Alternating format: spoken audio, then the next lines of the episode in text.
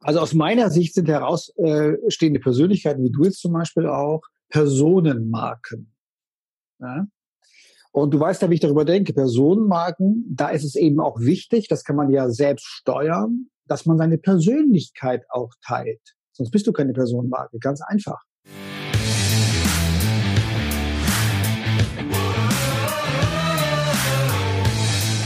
Herzlich willkommen bei dem Podcast Die Sales Couch Exzellenz im Vertrieb mit Tarek Abodela. In diesem Podcast teile ich mit dir meine Learnings aus den letzten 20 Jahren Unternehmertum und knapp 30 Jahren Vertrieb. Herzlich willkommen heute wieder mit einer Interviewfolge und ich habe einen ganz besonderen Gast, den kenne ich schon ewig und er kennt meine Familie sogar noch länger als wir uns kennen. Aber da kommen wir gleich drauf. Herzlich willkommen, Frank Asmus. Vielen Dank für die Einladung, Tarek. Hi Frank. Mensch, Frank, schön, dass das heute klappt. Und Frank, wir kennen uns ja schon sehr, sehr lange. Wir haben in unserem Vorgespräch festgestellt, es ist schon weit über zehn Jahre her. Mhm. Da sind wir uns begegnet bei einem Training über die Wirtschaftsjunioren zum Thema, wie verhält man sich, wenn man Interview gibt. Mhm. Kannst dich erinnern? Ich kann mich so ein bisschen daran erinnern, ja, das war noch die Zeit, da hatte ich einen ähm, Geschäftspartner, den Thielmann Billing, einen ARD- und ZDF-Journalisten, und Medientraining und Krisenkommunikation haben wir damals zusammen gemacht. Ja, ja ich weiß es noch. Hm. Ja. Ich meine, Krisenkommunikation ist ja gerade ein sehr aktuelles Thema. Ja. Da gehen wir, glaube ich, auch noch mal drauf mhm. ein. Ja. Und bevor du dich gleich vorstellst, weil möglicherweise kennen dich noch ein paar Zuhörer hier nicht, was total schade ist, weil der Frank ist ein ganz spannender Mensch. Hm, ich kann mich noch erinnern, das war so witzig. Ihr habt mir alle möglichen Dinge beigebracht, die man auch nicht machen soll in so einem Interview, in so einer Interviewsituation. Und ich weiß noch, 2009 hatten wir für den Wirtschaftsjunioren die Sonnenkönigin gemietet. Mhm. Das ist so ein Riesenschiff, mhm. Galaschiff mhm. für den Ball der Wirtschaft und haben die LACO ausgerichtet, die Landeskonferenz. Also wir haben richtig dick aufgetragen. Nur 2009 war halt echt Wirtschaftskrise. Mhm. Und da ja, hat so eine Dame uns mhm. äh, uns interviewt mhm. und ich hatte nichts Besseres zu tun, als erstmal alle Regeln über Bord zu werfen, weil was habe ich als erstes gemacht? Ich glaube, das Schlimmste, was man machen kann, ich habe der Reporterin das Mikro aus der Hand gerissen, mhm. weil ich fand, die hat mir das so komisch vom Gesicht rumgefummelt mit dem Teil mhm. und das war mir gar nicht recht. Dann habe ich das mal eben erledigt. Sie hat ziemlich komisch geguckt. Mhm. Es wurde auch nicht ausgestrahlt. Wurde nicht ausgestrahlt, ja klar. Ja, klar, ist natürlich ein no weil der, ähm, die Moderatorin oder der Moderator ist der Stellvertreter des Publikums. Das heißt also, das ist wichtig mit dem Moderator, wenn man das gut machen möchte, einfach sympathisch, einfühlsam umzugehen, auch wenn der Moderator vielleicht äh, nicht deinem, äh, wie soll man sagen, deinen Vorstellungen entspricht. Ja, das ist ganz egal. Denk einfach dran, ist der Stellvertreter fürs Publikum. Ja, ja mittlerweile habe ich es gelernt. Ich habe jetzt auch einige Podcast-Interviews hinter mir. Hm. Ich glaube, ich benehme mich mittlerweile ordentlicher. Ja, also, wobei natürlich der Fokus aus meiner Sicht ist es gar nicht drauf gerichtet auf diese ganzen Kleinigkeiten, die auch dann groß natürlich wirken können, wie mit dem Mikrofon, sondern viel wichtiger ist, dass du wie in jeder Kommunikationssituation als Führungsperson, als Vertriebler, wenn es wichtig wird, dass du einfach glasklar bist. Das ist das Wesentliche. Natürlich ist auch wichtig, wir können es aber gleich nochmal vertiefen, das ist die Klarheit, Klarheit überzeugt. Und Offenheit und Empathie gewinnt. Das weiß auch jeder Vertriebler. Ne? Also das Zweite ist dann, womit du die Menschen gewinnst, ist in jedem Fall diese emotionale Seite. Und das Dritte ist, natürlich sollte das Ganze auch integer sein. Du solltest auch für etwas stehen. Ja? Also Obama steht für was, auch Trump steht für was. Und immer wenn äh, Menschen für nicht etwas sichtbar stehen, wird es schwierig. Aber es ist in der Wirtschaft ganz genauso. Absolut. Cool. Und da merkt man jetzt schon, wenn du sprichst, da spricht wahnsinnig viel Erfahrung. Frank, stell uns, stell dich doch mal vor und erzähl uns auch mal, wo kommt denn dieses ganze Wissen her? Weil wenn man dir zuhört, ich mhm. könnte jetzt stundenlang wieder zuhören. Ich erinnere mich auch an so einen Tag, den wir gemeinsam hatten in Berlin mit dem Coaching, das wir gemacht haben gemeinsam. Mhm. Das war so cool und hat auch wieder vieles verändert bei mir. Mhm. Also danke dafür an der Stelle. Danke dir. Franco, was, was sollen die Zuhörer über dich wissen? Ja, also ich komme ja ursprünglich aus Konstanz am Bodensee, ja. Und ähm, damals war das Theater, das älteste Stadttheater Deutschlands, äh, das Zentrum mh, hm, des kulturellen Lebens in dieser Stadt. Das heißt, äh, die besten Konzerte haben da stattgefunden, die Lesungen, die besten Partys, was für Jugendliche natürlich sehr wichtig war. Ja. Ich habe in zwei Bands gespielt, habe da auch äh, gespielt als Bassist im, Theater, im Theater. Und so kam die Nähe eigentlich zum Stadttheater äh, zustande. Und das fand ich einfach cool, so die, äh, die Art, sich da zu entfalten und die Leute. Und so kam das, verkürzt gesagt, dass ich mich für Theater interessiert habe und letztendlich für Theaterregie.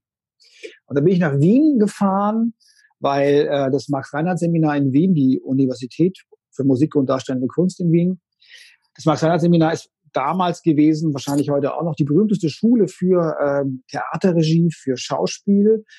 Und da habe ich eine Auf Aufnahmsprüfung gemacht und wurde genommen. also äh, da war das Schicksal klar.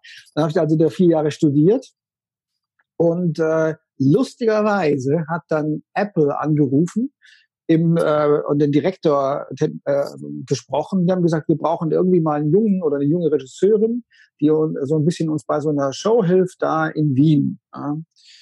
Und dann wurde ich empfohlen, weil damals hieß es, der Frank ist das größte Regietalent seit 15 Jahren. Ne? Also haben die mich hingeschickt. Ja. Und äh, ich habe das damals aber gar nicht ernst genommen. Das war für mich, ich wollte Kunst machen, das war für mich die Wirtschaftsarbeit. Apple fand ich schon cool damals auch, aber das war einfach eine gute Möglichkeit, ein bisschen mehr Geld zu verdienen. Das heißt, dieser Wirtschaftskontakt war schon ganz früh da. Ja. Letztendlich habe ich noch eine Station übersprungen. Davor habe ich ja auch noch äh, ein guter Freund, gemeinsamer Freund von uns, ja Markus Hotz, mit anderen zusammen das Akzentmagazin gegründet am Bodensee. Also da war auch schon dieser Bezug da. Ja, und dann äh, ging ich danach nach Berlin, habe als Theaterregisseur gearbeitet, auch als Schauspieler ein bisschen Salzburger Festspiele und Co. Und diese Wirtschaftsarbeit wurde aber immer größer, immer größer, immer größer. Und als dann die Kinder kamen, war ein Spielfeld äh, zu viel. Und dann habe ich mich dann äh, die Theaterarbeit nach 20 Jahren losgelassen und mich voll fokussiert auf diese Wirtschaftsarbeit. Also heute, über drei Jahrzehnte, bin ich jetzt Experte für Führungskommunikation und strategische Kommunikation, insbesondere auf der Bühne. Also ich bin so der europäische Keynote Speech Coach, aber eben auch Pitch, ganz wichtig. Ich konnte die tollsten ähm, Investoren der Welt nach, nach Deutschland bringen mit Startups, aber auch wichtige Vertriebspräsentationen. Das ist so mein Feld, wo ich heute arbeite. Ja, cool, wow. Und äh, das ist tatsächlich so. Ich habe ja auch schon ein Coaching bei dir genossen mhm. und merke, ja, du guckst schon an die Stellen, die, die spannend, die, die spannend sind. Also selbst wenn man denkt, ach, ich war doch auch schon ein paar Mal auf der Bühne, habe mhm. zig Roadshows für Kunden gemacht, mhm. habe ich bei dir ganz viel mitgenommen. Und eine Sache, die kann ich dir jetzt erzählen. Mhm. Du hast mir mal einen Tipp gegeben. Ähm, guck doch auch mal, dass du nicht nur Stockfotos hast, sondern dass du eigene Bilder mhm. verwendest. Mhm. Ja. Habe ich dieses Jahr schon getan. Mhm. Es gab was vom Tauchen, mhm. es gab ein paar mhm. Tauchflaschen, die habe ich aufgenommen. Mhm. Ich gebe mir auch jetzt mehr Mühe beim Fotografieren, damit man die auch wirklich mal verwenden kann. Und ich muss sagen, es ist der Hammer. Die sind mit dem iPhone gemacht. Mhm. Ja. Und man kann die verwenden auf einer großen Leinwand. Man muss ein bisschen was einstellen im iPhone, aber dann geht es wie doof. Also das waren schon so von dem Workflow, mhm. so dieses Wissen zu sammeln, das war schon sehr hilfreich, damit man da sich in seinem Telefon das so archiviert, dass man es dann auch abrufbar hat. Mhm. Also das war schon mal äh, ein kleiner von vielen tollen Tipps. Mhm. Den habe ich gleich mal umgesetzt und habe gemerkt, es hat toll gewirkt. Also aus meiner Sicht sind herausstehende Persönlichkeiten, wie du jetzt zum Beispiel auch, Personenmarken. Ja? Mhm. Und du weißt ja, wie ich darüber denke. Personenmarken, da ist es eben auch wichtig, das kann man ja selbst steuern, dass man seine Persönlichkeit auch teilt. Sonst bist du keine Personenmarke, ganz einfach. Und ähm, natürlich musst du eine gute Performance bringen, das ist klar als, als Personenmarke, aber die Persönlichkeit ist wahnsinnig wichtig, also die Sichtbarkeit. Und wir haben ja heute alle diesen Supercomputer in der Tasche mit einer wahnsinnigen Auflösung. Also deswegen habe ich dir geraten, täglich Fotos zu machen, ein, zwei, drei Fotos. Das mache ich schon seit Jahren, egal bei welchen Kunden ich bin, ob Apple, Volkswagen oder irgendwo. mache ich jeden Tag ein Foto und wenn ich dann die Keynote halte, dann habe ich eben auch gleich ein Foto. Natürlich muss ich darauf achten, dass ich das zeigen darf, dass ich diese Geschichte erzählen darf und kann es dann verwenden. Also jedem, der Speaking äh, machen möchte, rate ich äh, täglich ein bisschen, äh, die Amerikaner sagen, a little piece of content every day, ja. Und dieser Content muss nicht nur wirklicher Content sein. Es kann auch sein, sagen, heute bin ich bei Volkswagen, hier guck mal, irgendwie irgendwas teilen. Also, dass du deine Persönlichkeit äh, zeigst oder auch, wie du gemacht hast beim, beim Tauchen. Und das kannst du auch dann in deiner Keynote wieder verwenden, weil die Keynote unterscheidet sich von der äh, Vertriebspräsentation dadurch, dass es eine andere Flughöhe hat, ein paar Deep Dives und dass du es was Persönliches hast. Das ist der Unterschied von einem echten Keynote-Speaker zu einem äh, Fachreferenten. Mhm. Ja, absolut. Ich meine, da haben wir, da haben wir dran gearbeitet. Es war, mhm. war spannend. Ja, jetzt bin ich halt manchmal für den Hybrid gebucht, mhm. ja, Keynote und dann den Deep Dive ins Operative. Das kannst du ja auch machen. Ja. Ja, also gar nicht einfach, das auseinanderzuhalten. dass man nicht bei der einen das eine Sache macht und bei der anderen das andere. Ich neige ja. natürlich als Mensch mit viel Trainingserfahrung mhm. dazu, immer in diesen Referentenmodus zu fallen. Mhm. Das ist schon mal ein spannender Unterschied. Und ich habe mal irgendeiner anderen Stelle von dir gehört oder irgendwo auf einer Homepage gelesen, da bin ich mir gar nicht mehr sicher. Du hast gesagt, es gibt einen großen Unterschied, wie teilweise deutsche Startups pitchen und wie das die Amerikaner machen absolut, zum Beispiel. Absolut. Was, was könnten wir denn da lernen bei Pitches? Also ähm, wo fangen wir da an? Ja, aber vielleicht äh, einfache Frage, einfache, Riesenantwort. Ich mach, ich mach's mal ganz. Erstmal mache ich die kurze Antwort. Und zwar ähm, Steve Jobs war ja immer klar, ihm war glasklar, dass es einerseits um die Qualität der Produkte und Dienstleistungen geht und auf der anderen Weise im mindestens gleichen Verhältnis geht es um die gelungene Kommunikation der Produkte und Dienstleistungen. Das ist mhm. im Vertriebler natürlich klar, wenn er gut ist. Ja. Ähm, und wenn ich das Vorstandsvorsitzenden sagen, dann sagen sie, ja, hat er recht gehabt, der Steve Jobs. Und dann sage ich eben, ja, wie oft machen Sie denn Marketing-Sitzungen oder Vertriebssitzungen oder irgendwas in diese Richtung oder Kommunikationssitzungen? Ja, keine Ahnung, zweimal im Jahr oder keine Ahnung was, ja, was dann kommt. Der Steve Jobs, äh, wenn er in Cupertino war, als CEO von zwei börsennotierten Unternehmen, hat er gleichzeitig geleitet, Apple und Pixar, jeden Mittwochnachmittag die Kommunikationssitzung. Also jeden Mittwochnachmittag wurde daran gearbeitet, wie kommunizieren wir diese Qualität oder diese Innovation äh, in die Welt hinein oder auch zu den Mitarbeitern bestimmte strategische Dinge. Also man kann auch mhm. sagen, die meisten Menschen, die jetzt zuhören, handeln durch Kommunikation. Aber es ist ihnen nicht wirklich klar. Mhm. Und daran sieht man, sorry, daran sieht man, wie wichtig eben Kommunikation ist. Und den Amerikanern ist es klar. Das heißt, ähm, äh, amerikanische Startups proben immer, wenn es wichtig wird. Immer. Und deutsche Startups jetzt zwar immer mehr, aber früher nicht. Sorry. Mhm. Ja, genau, das wollte ich nochmal fragen. Du hast es gerade gesagt. Ich glaube, das ist genau der Punkt. Ich glaube, oftmals habe ich das Gefühl, es wird mehr Zeit mit der PowerPoint verwendet mhm. und weniger Zeit mit der Performance. So sieht's aus. ja. Immer noch, ja. Ich, ja, und ich glaube, ich glaube, die, die, die Geschichte ist auch die, was du jetzt gerade sagst, ist ja, Klarheit und gelungene Kommunikation. Mhm. Wenn man das so rauszieht als Fazit und du sagst, naja, Steve Jobs, jeden Mittwoch. Mhm. Das heißt, es ergibt ja total viel Sinn, regelmäßig mhm. an seiner Kommunikation zu arbeiten. Total. Ist auch das, was wir immer sagen. Ich sage mhm. immer, wir üben bitte nicht im Wettkampf, mhm. sondern davor mhm. in einem geschützten Raum. Mhm. Und ich erlebe das oft, dass teilweise total gute Produkte da sind. Mhm.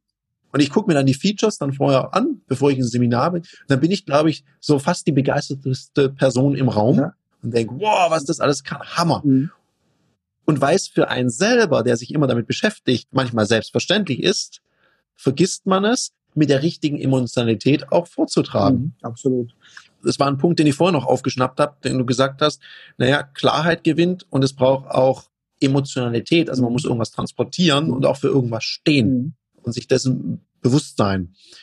Ja, du, du, weißt ja ganz genau, äh, was heißt denn überhaupt äh, Menschen für sich oder sein Produkt oder seine Company zu gewinnen.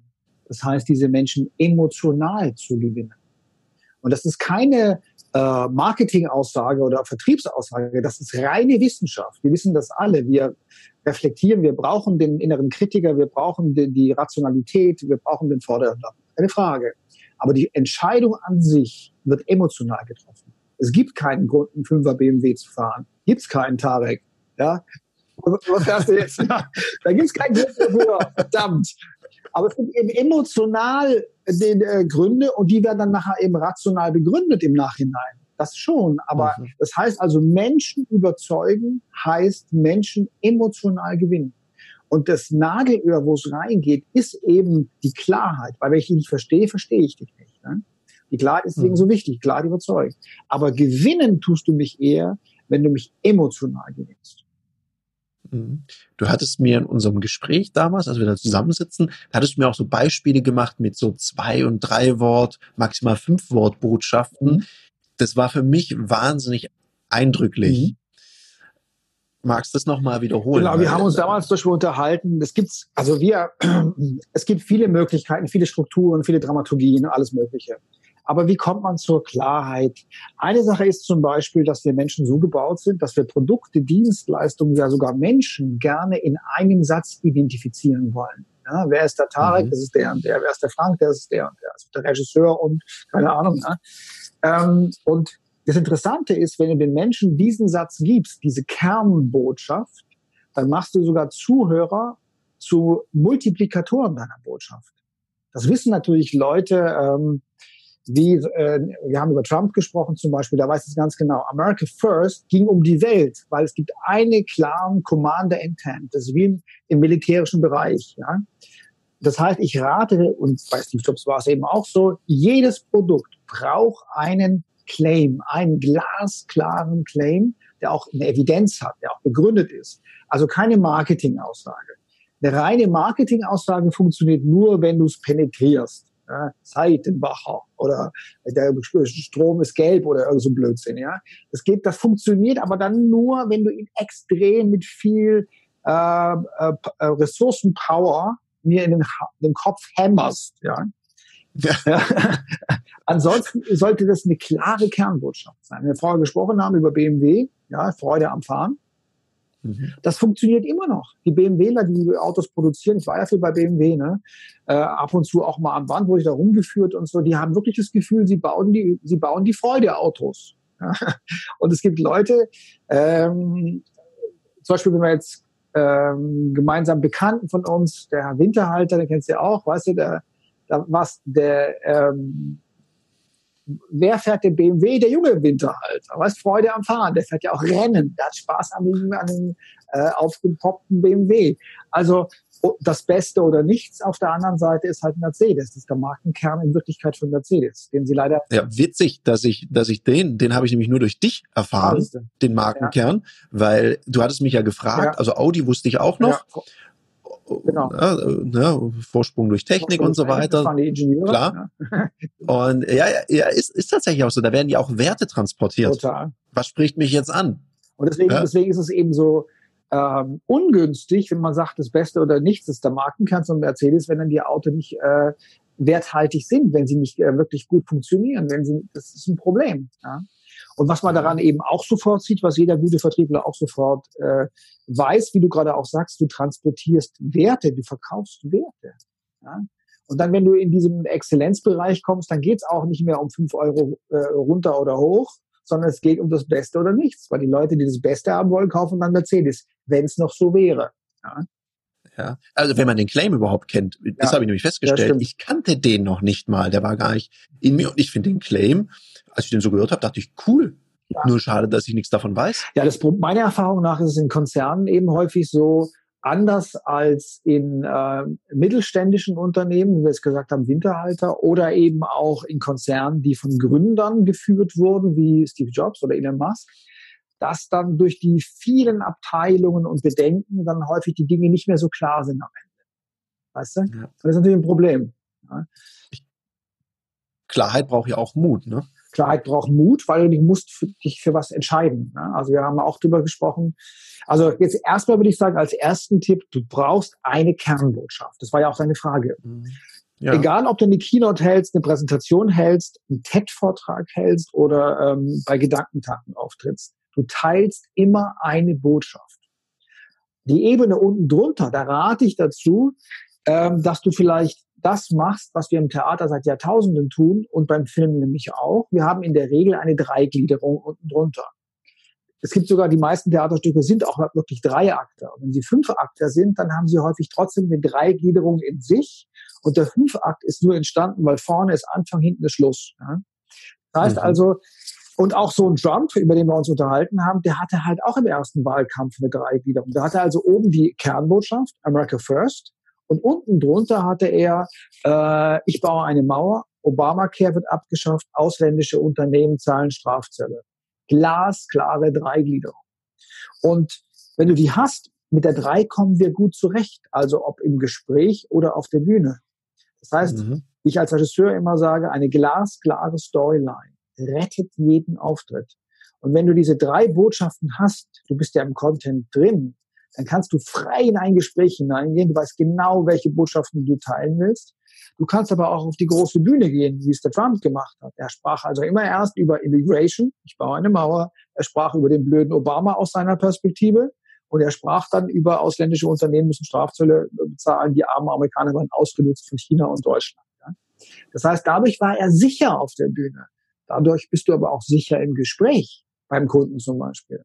Also eine mhm. glasklare Storyline hat extreme Vorteile. Und du kannst natürlich auch fünf Schritte nehmen. Manche machen das, gerade manche Top-Speaker.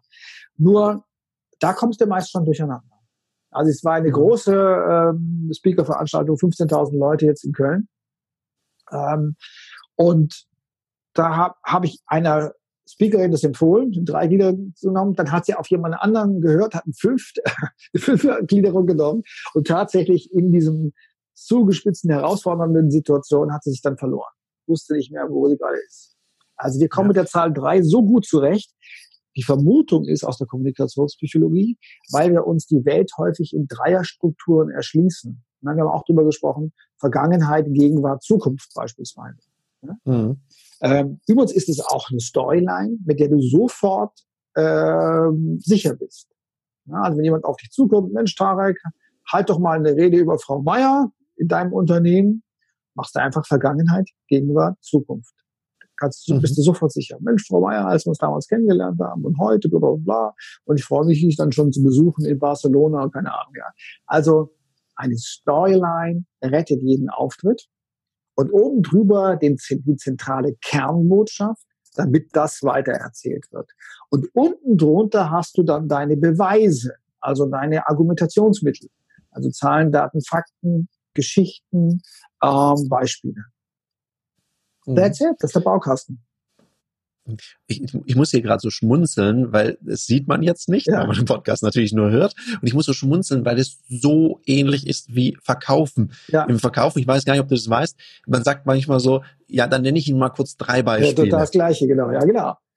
Oder ja, die meisten unserer Kunden schätzen und da macht man A, B, C, D. Ja, also auch drei Punkte, weil dieser Dreiklang einfach eingängig ist. Ja. Und ich merke das so immer in manchen Vertriebsargumentationen, die ich dann so vorbereite für die Kunden, da merke ich, jetzt habe ich zwei richtig knaller Punkte, ja. aber ich bin irgendwie unglücklich. Ja, ich, ich brauche noch einen dritten. Ja, das ist so.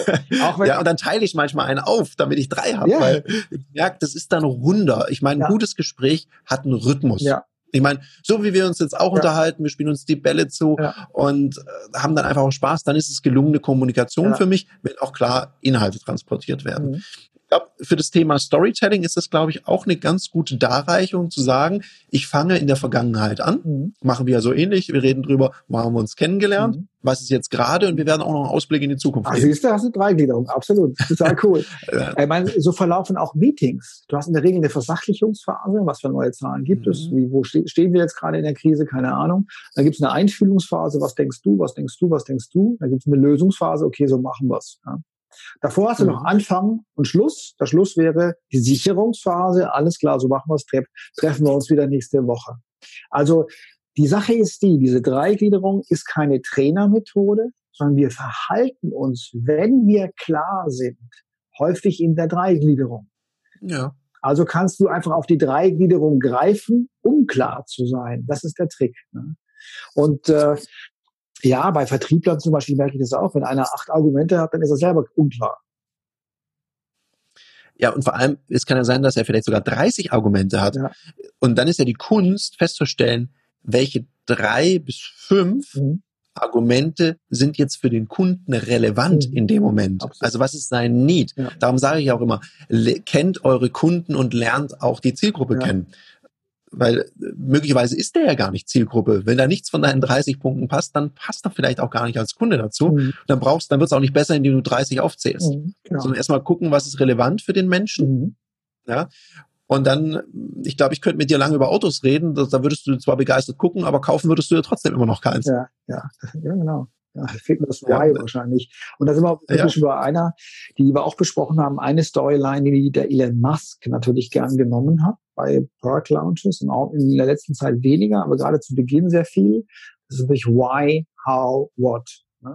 Also wenn ich bei Automobilkonzernen bin, du kennst ja meine Geschichte, dann sagen die häufig zu mir, wir haben ein neues Auto, Herr Asmus. Und dann sage ich, ja, ist ja überraschend, Sie haben ein neues Auto. und dann sagen sie, ja, aber es fährt ganz schnell, hat viel PS. Ja, super, aber es wird zu teuer. Und der Elon Musk geht eben auf die Bühne, der beginnt nicht mit dem Wort, sondern der sagt, ja. wir haben äh, eine Klimakrise. Das ist das Why. Was können wir tun? Dann kommt er auf das Wie. Wir können an die Sonne ran. Ja, das ist halt, ich will das nicht bewerten inhaltlich, nur ja. was er kommunikativ macht. Und erst dann kommt er auf das Dritte, auf das Wort und sagt, deswegen haben wir jetzt eine Kachel fürs Dach. Und jeder, der ein eigenes Haus hat, kann sich die Ziegel oben ranschrauben und kann selber Sonne ernten. Und wenn du willst, kannst damit die Powerwall äh, füllen und auch noch einen Tesla fahren. Das heißt, er kommt also übers Why.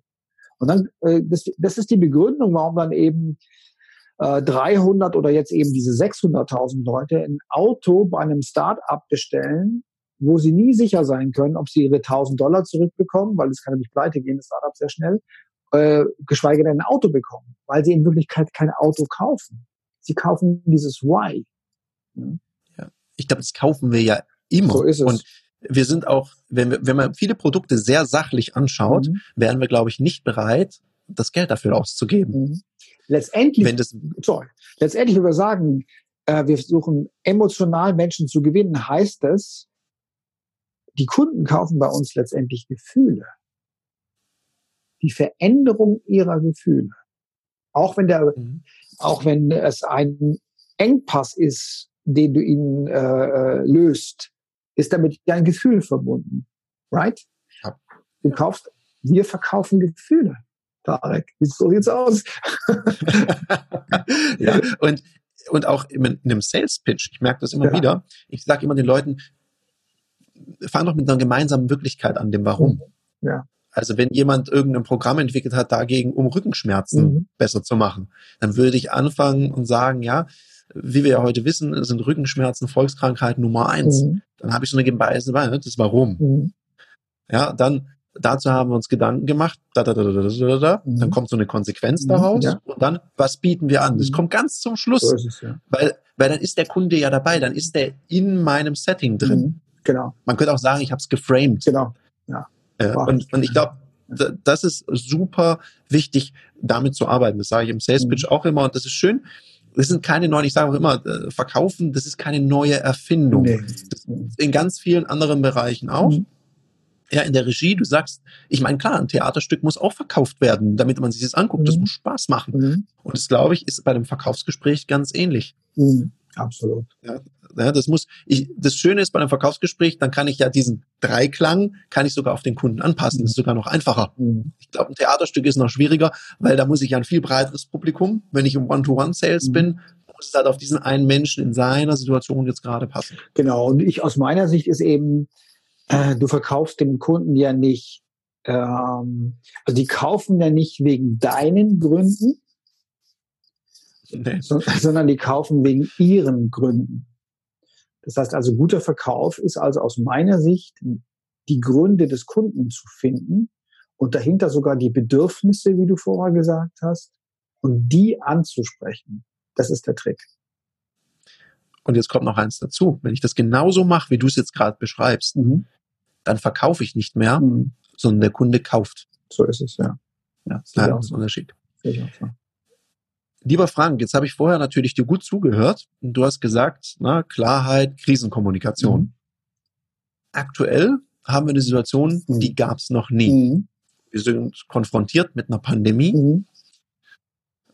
Wir haben den Coronavirus. Mhm das ist nichts, wo man einfach in einem Buch nachschauen kann mhm. und sagen, Pandemie hatten wir schon mal, jetzt sind die Punkte wichtig und richtig, Sondern ich glaube, viele Leute sind gerade sehr unsicher, machen sich sehr viele Sorgen. Manche haben auch schon ernste wirtschaftliche Probleme. Mhm. Und jetzt gerade als Führungskraft, ich bin ja selber auch Führungskraft und ich merke, es ist gar nicht so leicht, mit welchen Botschaften gehst du gerade raus? Mhm. Was sagst du? Weil ich glaube, ich, ich jetzt als Unternehmer, wo der Gründer im Unternehmen ist mit einem kleinen Team, wenn ich morgen meine Meinung ändere, ist es wahrscheinlich nicht so ganz dramatisch. Mhm. Aber jemand, der einem Konzern vorsteht mhm. Oder ein bisschen größeres Team hat, der muss, glaube ich, gerade sehr genau darauf achten, was kommuniziere ich gerade. Mhm. Hast du so ein paar Tipps für die Führungskräfte, die jetzt hier zuhören, wie kommuniziere ich denn jetzt in so einer Krisensituation? Auf was kommt es an? Also das Herausforderndste aus meiner Sicht ist eben in einer Krise, wo du selber nicht weißt, wie es weitergeht, dass du Verantwortung übernimmst, wirklich Verantwortung übernimmst. Denn allein diese innere Haltung, ich übernehme Verantwortung, auch wenn ich eine falsche Entscheidung treffe, führt dazu, dass dir Menschen folgen. Denn wenn wir sagen, es geht darum, Menschen emotional zu gewinnen, kann man auch sagen, Menschen folgen Menschen. Ich will mal einen kurzen, äh, ganz kleinen Exkurs machen. Ob du jetzt die Klimakrise leugnest aus meiner Perspektive oder sagst, ja, wir haben sowas, wir folgen Menschen. Ich habe das ja nicht selber durchgerechnet, weißt du? Also ich vertraue bestimmten Menschen, also Menschen folgen Menschen. Und wenn jemand Verantwortung übernimmt, dann äh, führt es zu einem anderen State, sagen die Amerikaner, zu einer anderen Gewissheit. Und in der Ungewissheit suchen wir Menschen, die uns Gewissheit geben, aufgrund ihrer Haltung. Das ist psychologisch ganz tief begründet. Ja? Wir akzeptieren auch eher eine hierarchische Führungssituation, für einen Moment sogar, wenn es ganz hart auf hart kommt. Aber erstmal, und zwar nicht, nicht, nicht gespielt, sondern wirklich wenn du über Verantwortung übernimmst für die Situation, strahlt das schon mal sehr positiv aus. Dann das, der nächste Faktor, das ist also sozusagen die Grundlage, Verantwortung übernehmen. Der nächste Faktor ist natürlich wieder die Klarheit. Und Klarheit finden kannst du in die Situation nur know your numbers. Du musst deine Zahlen kennen deines Unternehmens ganz genau. Und am besten auch noch solltest du ähm, zum Beispiel, ich kenne viele Führungspersonen von großen Konzernen, aber auch von Hidden Champions, die haben sich jetzt jeden Morgen, wenn es jeden Morgen kam, es hat, hat sich ja die Frequenz verändert, ähm, die Pressekonferenz des Robert-Koch-Instituts angeschaut und natürlich auch den Podcast, NDR-Podcast von äh, Drosten. Warum? Weil die wollen nicht äh, zweimal gespiegelte Wahrheiten in irgendwelcher Presse lesen und äh, womöglich irgendwelchen Verschwörungstheoretikern oder irgendwelchen anderen Leuten aufsitzen. Medien leben ja davon, zu kontrastieren, also auch künstlich Konflikte zu schüren, die es vielleicht gar nicht gibt. Das heißt, dann liest du in, in den Medien womöglich sogar auch bei ZDF und ARD Dinge, die so der Drosten gar nicht gesagt hat oder das äh, RKI. Also diese Führungspersonen kennen ihre Zahlen vom Unternehmen und suchen sich wirkliche Facts. Also in der Krise sind wirkliche Facts wichtig. Weißt du, als dieser furchtbare Unfall vor fünf Jahren war mit diesem Flugzeug von der German Wings, äh, der Spur hat es großartig gemacht, diese Krisenkommunikation. Er hat erst Verantwortung übernommen, dann ist er vor die Weltpresse getreten und hat ganz exakt geschildert, was sie bisher wissen. Unserer mhm. äh, Kenntnis nach, er hat es auch noch weicher gesagt, eben unserer Kenntnis nach, weil wie viel es war, 8.45 Uhr oder wann es war, ist ein Flugzeug und so weiter. Also ganz sachlich gesprochen glasklar und sachlich. das ist der erste Punkt. Also der Punkt davor ist Verantwortung übernommen. Dann der erste Punkt ist Klarheit in den Facts. Zweiter Punkt ist, sich selbst auch transparent zeigen. Das heißt, der Spor hat an dem Augenblick dann auch gesagt, Sie wissen, ich war 20 Jahre lang Pilot. Ich bin äh, zutiefst erschüttert und er wirklich, er war wirklich so tief erschüttert, dass ihm wirklich eine Träne gekullert ist. Und zwar glaubwürdig. Das heißt, auch sich auch mal sagen, ich weiß jetzt selber nicht weiter oder äh, ich bin äh, zutiefst, äh, ich bin beunruhigt oder ich bin jetzt im Augenblick, also auch, man kann auch sich selber, oder es ist nicht nur kann, sondern man sollte auch eben sich zeigen in seiner Persönlichkeit, Transparenz zeigen. Und auf der anderen Seite empathisch sein. Wie geht's denn dir? Also jetzt in der Krise ist wichtig, dass solche Führungspersonen einen engen Kontakt halten zu ihren Mitarbeitern, die sie ja nur auf Distanz führen. Ja? Was hast du heute gemacht? Wie geht's denn heute? Keine Ahnung, weil diese Empathie, ja, verstehe ich und so, und zwar ehrlich. Weil der dritte Punkt ist dann die Integrität. Das heißt, ich muss es dir auch glauben können, was du da sagst. Im Spor konnte man das glauben. Und das ist wahnsinnig wichtig. Also fassen wir nochmal zusammen. Der erste Punkt davor ist Verantwortung übernehmen. Und dann kommt diese, diese, diese äh, Trias mal wieder. Klarheit in den Facts. Dann geht es um Gefühle, das heißt, zeig dich transparent und empathisch. Und das dritte, sei glaubwürdig. Sag die Wahrheit. Steh für was ein. Ja, ich, ich glaube, das ist, ich, ich merke das ja auch gerade. Ja. Das ist nur ein kleines Team. Ich habe auch gesagt, Leute, ich habe sowas noch nie erlebt. Das ist super. Ich habe schon ja, mal eine Krise klar, mitgemacht, klar. 2009. Ja. Keine Ahnung, wie das wird. Für den Moment habe ich jetzt Folgendes entschieden, mhm. weil es ging auch bei uns drum, Kurzarbeit oder nicht. Ja. Dann sage ich, nee, wir gehen jetzt alle in die Tagelagen. Mhm. Ich habe das Bild von einem Sturm gezeichnet und einem Segelboot und sage ich, wir sind jetzt alle in Tagelagen und wir segeln da gemeinsam durch. Mhm. Und dann gucken wir danach mal, wie es unserem Schiff geht. Ja. Ich habe gesagt, ne, know your numbers. Mhm habe auch gesagt, unsere Finanzen reichen gut bis da und dahin. Mhm. Ja. Da muss sich überhaupt niemand Sorgen machen. Ja. Und wenn nicht, wir akquirieren ja jetzt ja. auch. Also so die Maßnahmen, was jetzt, was jetzt jeder macht. Mhm. Und natürlich auch dieses ähm, sich zeigen, ja, sagen, ja, puh, das ist jetzt ganz schön viel Arbeit. Mhm. Und wir wissen es ja auch nicht. Und wenn du sagst, äh, ich, ich musste gerade, habt ihr anerkennend zugenickt, weil Robert Koch Institut und Drosten mhm. sind meine beiden Informationsquellen. und vielleicht ja an der Stelle gerne mal ein Shoutout an all die Leute, mhm. die meinen, so schlau und sagen, ja, man soll sich vielseitig informieren und so weiter. Was wir, glaube ich, gerade nicht brauchen, ist mehr Drama mhm. und Verunsicherung. Mhm, und diese ganzen Verschwörungstheorien, die ich überall sehe, mhm. die stressen mich. Mhm. Ich meine, man kann die Toten nicht wegdiskutieren mhm. aus Italien, man kann die in Spanien nicht wegdiskutieren, auch bei uns nicht. Und man kann, also man kann sich das nicht völlig ausblenden und sagen, es ist einfach eine normale Grippe. Mhm. Bei einer normalen Grippe sind unsere Krankenhäuser nicht überlaufen. Ja. Und man muss auch sehen, glaube ich, aus meiner Sicht, was Drosten auch immer wieder ähm, unterstreicht. Er ist ähm, ein Weltklasse-Virologe in diesem Bereich. Das unterstreicht er nicht, das sage ich jetzt, ja. Er ist nur in Anführungszeichen Wissenschaftler. Ich habe heute Morgen schon wieder gelesen, was der jetzt hier uns vorschlägt und so. Der verschlägt gar nichts vor der ist Wissenschaftler. Ähm, das Mandat, Entscheidungen zu treffen, hat nur die Politik. Nur die Politik. Und die Politik hört auf Berater. Und ich bin froh, dass der Drosten auch dazu gehört. Allerdings gehören da auch Wirtschaftsberater rein und möglichst auch Weltklasse-Leute. Das heißt also, wenn du als Führungsperson selber nicht weiter äh, weißt in den bestimmten Bereichen, hol dir die besten Leute an die Seite. Und es und halt nicht nur einseitig. Also es darf, dürfen nicht nur Virologen sein. Es müssen auch ja, klar. Leute sein. Klar. Es müssen, äh, alle müssen da zusammenkommen. Ja. Äh, und die Entscheidung trifft die Politik, weil die haben wir gewählt. Der Drosten hat kein Mandat und es ist ihm ganz, ganz klar, dass er kein Mandat hat. Aber übrigens auch nochmal, du sagst, mit Verschwörungstheoretikern. Man muss auch einfach sagen, mein, mein Vater war äh, Chemiker, mein Großvater Physiker. Ähm, mein bester Freund ist Arzt, du kennst ihn auch, ne? mein bester Freund. Ein Arzt ist ein Arzt. Ein Arzt ist kein Wissenschaftler. Und wenn du einen Virologen nimmst, dann ist er vielleicht Wissenschaftler, aber vielleicht kein Experte in diesem Bereich, SARS. Und wenn du einen Wissenschaftler nimmst, einen Virologen, der ein Spezialist ist für SARS, dann ist er vielleicht kein Experte für diesen SARS, beziehungsweise kein Weltklasseforscher. Drosten ist ein Weltklasse-Mann, genau in diesem schmalen Bereich diesen, dessen, äh, von diesem Virus. Und deswegen berät er die Bundesregierung. Kein anderer Grund. Und ich bin froh, dass, ja. dass wir solche Leute in Deutschland haben. Äh, und er hat ja auch den Test erfunden in seinem Team. Ne? Sonst könnte man das gar nicht testen. Ja, und darum, also darum sage ich, diese Klarheit und ich, ich merke auch gerade, ich gehe gerade so ein bisschen in den Tunnel ja. und sage, okay, ich blende jetzt einfach mal bewusst für eine Weile diese anderen Informationen aus. Ja. Nicht, weil ich da ignorant sein möchte, mhm.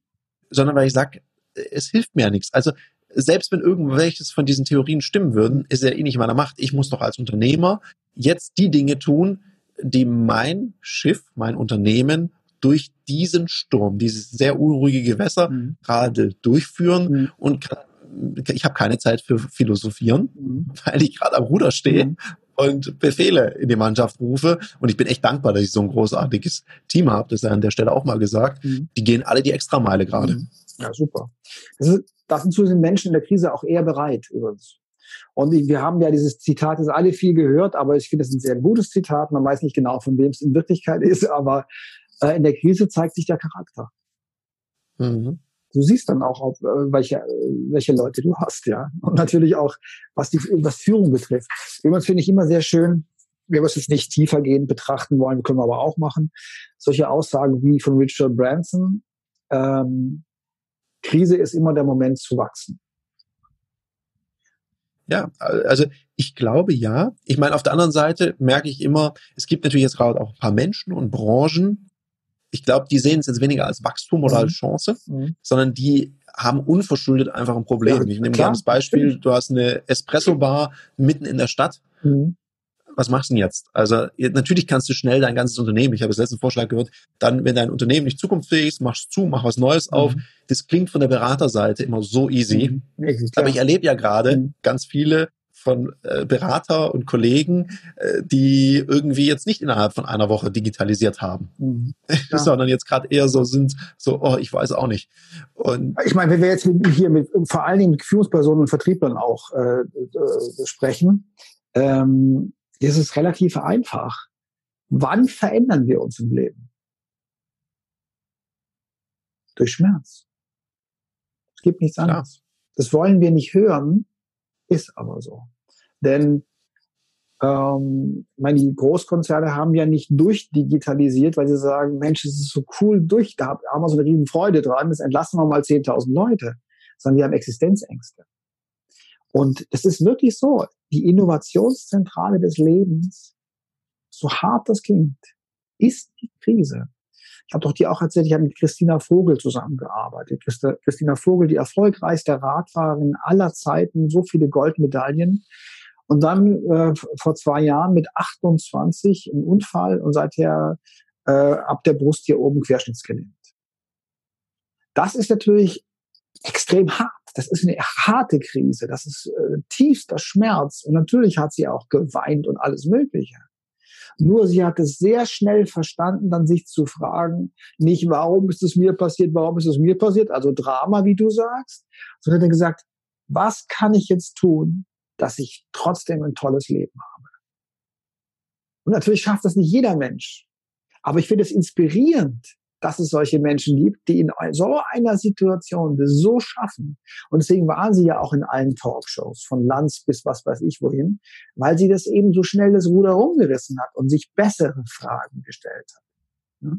Weil die Fragen, die Fragen bestimmen die Qualität deines Lebens. Die Fra nichts, du weißt ja, wie ich drüber denke, nichts steuert schneller den, äh, den Fokus von einem Menschen als die Frage. Ja, deswegen Deswegen ist die Frage ja auch so wichtig im Vertrieb oder in Führung. Aber welche, welche Fragen wir uns jetzt stellen in dieser Krise, wird entscheiden, wie wir aus der Krise rauskommen. Absolut, ich bin so bei dir und ich bin auch so dankbar, dass es Menschen gibt, die ihr Schicksal mit uns teilen, ja, es offenlegen. Es ist ja auch so ein bisschen Seelenstriptease. Ja und man, man, man hat dann schnell so das Gefühl, das machen die um ihrer selbst willen. Mhm. Das wäre mir übrigens sogar egal. Mhm. Ich finde es einfach toll, dass sie uns daran teilhaben lassen, um uns zu inspirieren, weil mich inspiriert sowas ungemein, weil wenn ich das höre, mhm. was du jetzt gerade erzählst, mhm. da denke ich, ja Gott, ich muss jetzt ein paar Seminare digitalisieren. Das ist mal eine ganz andere Nummer. Ganz andere Nummer. Ist, Und wie du sagst. Sie ist keine Beraterin, sondern sie hat es durchlebt. Das ist Proof of Concept. Und deswegen, Absolut. Ich, und deswegen finde ich sie so, äh, so inspirierend. Ja, das ist so. Ich habe jetzt letztens mit jemandem gesprochen, der hat mir gesagt, du Tarek, das ist meine allererste Krise, die mhm. ich erlebe. Mhm. Ich weiß gar nicht, wie das ist. Und da haben wir so drüber unterhalten, weil ich das 2009 eben schon mal erlebt habe. Ich habe auch schon mal ein komplettes Unternehmen vertrieblich digitalisiert. Mhm. Also das war jetzt, ich, ich kann jetzt auf irgendwas zugreifen, was ich jetzt gerade nicht kann. Ich kann überhaupt nicht abschätzen, mhm. das kann ja keiner. Mhm. Wie lange begleitet uns das? Mhm. Mhm. Jetzt vielleicht, um einen Ausblick auf, auf die äh, Zukunft zu geben, weil du bist ja jemand, der ist sehr belesen, mhm. du, du, du bildest dich da extrem weiter. Also von dir kommen auch teilweise Wahnsinns-Literaturtipps. Das weißt du manchmal gar nicht. Du postest manchmal was mhm. und das kaufe ich mir dann einfach. Ja, cool. weil, ich genau, weil ich genau weiß, wenn der Frank die mhm. Nummer hat, mhm. dann muss das gut sein. Der, der liest oh, keinen Quatsch. Ja. Das ist so. Also das ist eine tiefe mhm. Wertschätzung. Ja. Danke. Was würdest du denn sagen nach dem Ausblick? Weil viele sagen, die Welt wird so ganz anders werden nach Corona und so weiter. Und die haben so ganz klare Vorstellungen, weil es in Zukunft total anders läuft. Ich halte mich mal zurück mit meiner persönlichen Meinung. Ähm, die Zukunft ist leer. Wir machen die Zukunft. Und äh, was sein wird, weiß ich nicht. Keine Ahnung. Es ist, ist für mich alles denkbar. Ich bin Regisseur, ich kann mir alles vorstellen. Hm, ähm, ich weiß es nicht. Also auf jeden Fall ist es sowas wie ein Wake-up-Call, der vielleicht auch uns nochmal besser den Klima, äh, Climate Change auch verstehen lässt. Ja? Und wenn so viele sagen, ja, die arme Erde, du, der Erde ist das wurscht, ob wir hier uns gegen die Wand fahren, weißt du? Sondern es geht um uns, Menschheit. Und vielleicht führt, äh, das ist aber eher eine Hoffnung, äh, diese Krise dazu, dass wir uns wieder eher solidarisch äh, verstehen. Mhm.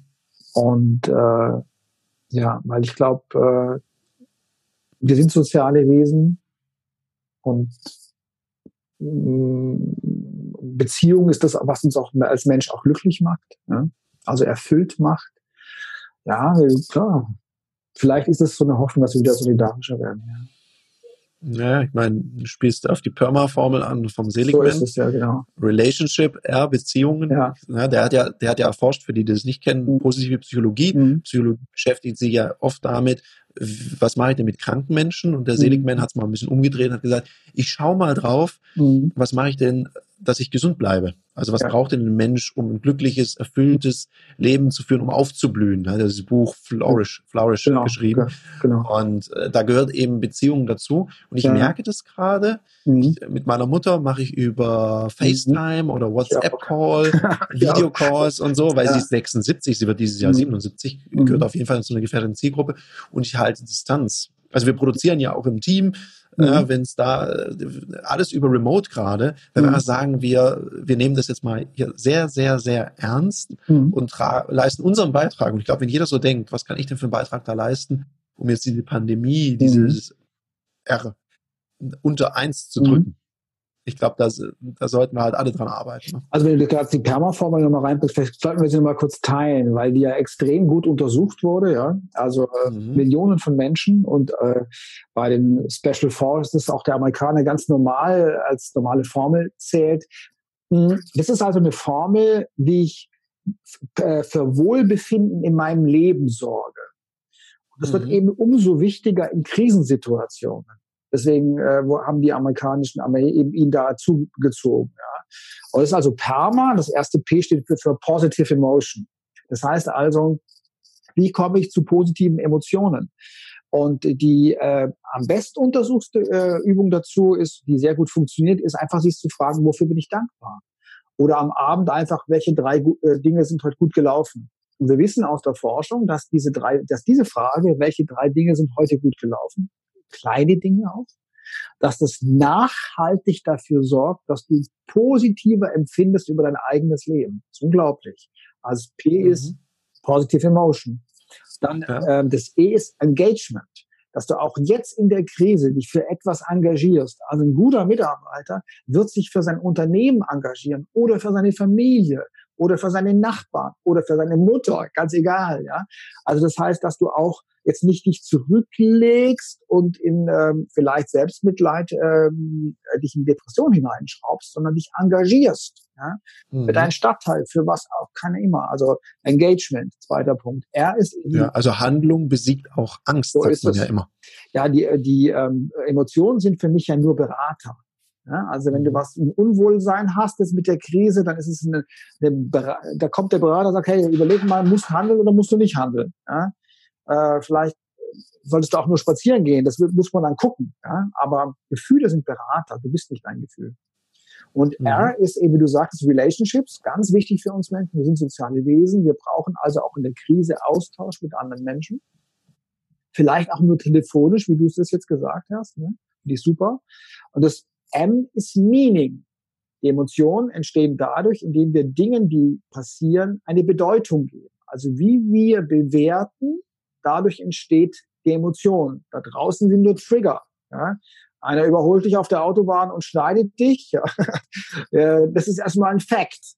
Jetzt, wie du bewertest, entsteht die Emotion. Ob du dich aufregst, ob du cool bleibst oder whatever. Das heißt, auch jetzt in der Krise, welche Bedeutung gibst du jetzt der Krise? Machst du dich jetzt gerade zum Opfer oder sagst du, okay, wir haben jetzt Krise. Hm, Krise, chinesisch wissen wir alle, heißt Gefahr und Chancen. Also welche Gefahren sind da jetzt drin? Welche Veränderungen kommen wahrscheinlich auf uns zu? Und welche Chancen habe ich? Hast du deinen Fokus verändert? Ja? Das ist mhm. Meaning. Und ähm, von PERMA, das A ist Accomplishment, also Zielerreichung. Also auch in der Krise brauchen wir kleine Ziele. Bei Christina Vogel war es zum Beispiel, als sie dann im Bett lag, eben zum Beispiel ein Ziel, das war nicht mehr die Goldmedaille, sondern ein Ziel war dann einfach, sich wieder alleine nach der Lähmung umdrehen zu können. Auch das ist ein Ziel. Also es können große Ziele sein, es können kleine Ziele sein. Äh, zum Beispiel jetzt hier mit Homeschooling mit den Kindern ist gar nicht so einfach, ja. Mal, ja, ja, mal eine Stunde intensiv Homeschooling. Man sagt nur eine Stunde, ja, nur eine Stunde, aber dann machst du Zielerreichung. Also Parma kann ich jetzt in der Krise jedem Menschen sehr empfehlen. Das einen sehr guten Hinweis von dir. Ja, absolut. Also ich finde ich finde super. Ich werde auch mal eine eigene Podcast-Folge zum Thema Resilienz machen. Da gehört das für mich mit rein. Ja. Weil, weil ich sage, das ist ganz wichtig. Also so kleine Ziele auch, das kennt man. Also als Sportler kenne ich das, seit ich angefangen habe, längere Strecken zu rennen. Ja. Und dann geht so ein Berg hoch und du merkst, deine Oberschenkel sind so durch. Mhm. Und dann sagst du nicht, boah, jetzt habe ich noch zehn Kilometer, mhm. sondern fängst du an. Also es wird immer mhm. kleiner. Ah, die nächste Laterne. Ah, die habe ich gepackt. Jetzt die nächste. Mhm. Kommt die Schranke da hinten. Mhm. Und so hiefst du dich da durch. Und ich glaube, die Kleinigkeiten, die kleinen Aufgaben, also für jemanden, der jetzt gerade vielleicht auch zu Hause ist, mhm. äh, gar keine Aufgabe mehr hat, mhm. einfach nur zu Hause ist, wenn der sich so Aufgaben setzt, mhm. jetzt mache ich das, jetzt mache ich das, jetzt mache ich das, dann kommt man dann natürlich leichter durch den Tag. Ja, und sei mit dir geduldig wie mit einem liebenden Kind. Denn denn die, es gibt natürlich auch Trainer, die jetzt so auf positive Affirmationen äh, zielen. Das sind wir beide nicht, ja. Gefühle gehören zum Leben dazu und dazu gehört auch Trauer, dazu gehört auch Verzweiflung. Alles gehört dazu. Äh, nur eben ab und zu wieder den, den Fokus zu finden. Darum geht's, ja. Weil ne, Gefühle sind äh, das, das Leben. Das, das sind unsere ähm, Erfahrungen, das sind unsere, ähm, ja. Also nicht jetzt wegdrücken, negative Emotionen sondern wahrnehmen. Oder auch keine Dinge erzählen, die einem eh keiner glaubt. Ich meine, als ich gesehen habe, dass mein Kalender plötzlich von jetzt auf gleich leer war, ja. dann habe ich gedacht, Gott, hey, ich renoviere gerade meine Wohnung. Ja. Ich habe ich hab Mitarbeiter auf der Payroll. Mhm. Was mache ich jetzt? Ja. Also es gab einen Moment, ich bin jetzt kein Mensch, der sehr stark ins Drama geht. Ich, zu, ich habe mir erstmal echt Sorgen gemacht. Mhm. Da hatte ich Schiss, wie geht's denn weiter? Und dann ist mein Motor wieder angesprungen mhm. und hat gesagt, okay, was tust du jetzt Handlung? Und äh, ich kann das gar nicht wegreden, dass ich mir keine Sorgen gemacht habe. Mhm. Ich glaube, das macht jeder oder so. Oh, ich bin jetzt dankbar, endlich darf ich mal alles digitalisieren nee. und zwar innerhalb von einer Woche. Juhu. Ja. Nee, nee. so ist es ja nicht. So, ich habe mit Alex, ich, Alexander Müller von Gedankentanken telefoniert. Der hat mir auch gesagt, du, ich habe jetzt hier 650.000 Euro ähm, äh, Gehälter zu bezahlen jeden Monat. Ah ja, ja. das ist erstmal kein Spaß das, dann. Ja, ja, du, du überlegst dir echt, sondern überlegst dir, was mache ich jetzt, was ist das Richtige? Ist Kurzarbeit das Richtige? Mhm. Ist antizyklisches Verhalten mhm. das Richtige? Wir wissen es nicht. Ja. Ich glaube, das, was du gesagt hast, ist auch, wenn ich jetzt schon auf die Uhr schaue, so ein wunderbares Schlusswort, wo du gesagt hast, sei geduldig mit dir selber. Mhm. Ja, wie du auch mit einem, als liebender Elternteil mit einem Kind umgehen ja, würdest. Genau. Hm, Frank, gibt's denn noch so, ich überlasse dir gerne Schlusswort, so ein Shoutout, den du jetzt rauswerfen möchtest in die Community? Oh, ähm, wie, welche Perspektive soll man nehmen? Nehmen wir mal eine ganz tiefe, okay? Also ja. ich bin ja jetzt 55 und das klingt so banal, aber ist es nicht. Ähm, was ist so eine Kernbotschaft, die mich leitet? Es ist einfach, dem Leben zu vertrauen. Denn Nichts anderes kannst du tun. Punkt. Das, heißt, das ist cool. Mhm. Ja. Das ist cool. Gefällt mir, Frank. Dann sage ich an der Stelle vielen Dank, lieber Frank, dass du dir die Zeit genommen hast. Danke dir, Tarek. Dir, lieber Zuhörer, sage ich vielen Dank, dass du dir die Zeit genommen hast, dich hier weiterzubilden, inspirieren zu lassen. Frank und ich, wir beide sind jetzt raus, wünschen dir alles Gute und vor allem eins, bleib gesund. Das war eine Folge von Die Sales Couch. Danke, dass du hier deine Zeit investiert hast und bekanntlich bringt ja die Investition in dich selbst die beste Rendite. Und eins noch, ganz wichtig, vom Zuschauen ist noch niemand Meister geworden. Also, setz die Erkenntnisse, die du aus diesem Podcast gewonnen hast, für dich persönlich um. Wenn dir der Podcast gefallen hat, dann lass mir eine 5-Sterne-Bewertung da, hinterlass einen Kommentar und vor allem abonniert diesen Kanal, damit du in Zukunft keine Folge mehr verpasst. Und wenn du jetzt das Gefühl haben solltest, dass du jemanden kennst, der diesen Content auch unbedingt erfahren sollte, dann teil den mit ihm, weil Sharing is Caring und in diesem Sinne viel Erfolg beim Umsetzen.